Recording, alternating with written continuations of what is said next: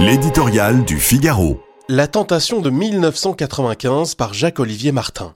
Après les manifs et les marches de janvier contre la réforme des retraites, faut-il se préparer aux grèves et blocages de février? La réponse appartient aux syndicats. Depuis des jours, les modérés s'emploient à éviter une radicalisation du mouvement, mais les plus extrémistes, CGT en tête, aiguillonnés par une base qui ne croit qu'au durcissement et rêve de rejouer 1995, mettent de l'huile sur le feu.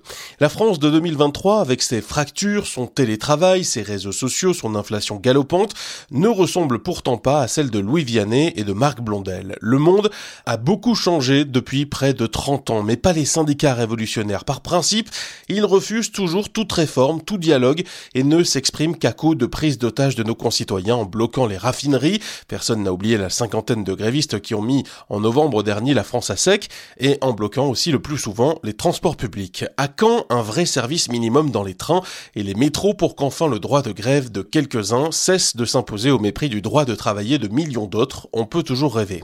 C'est au lendemain de ce qui s'annonce comme un mardi noir que l'on en saura plus sur les intentions et la solidité du front syndical. Pour eux, une radicalisation du mouvement ne serait pas sans risque. Le premier serait de provoquer des divisions. Laurent Berger n'a-t-il pas redit ce week-end que la CFDT ne croyait pas à l'efficacité de la stratégie d'emmerdement des citoyens?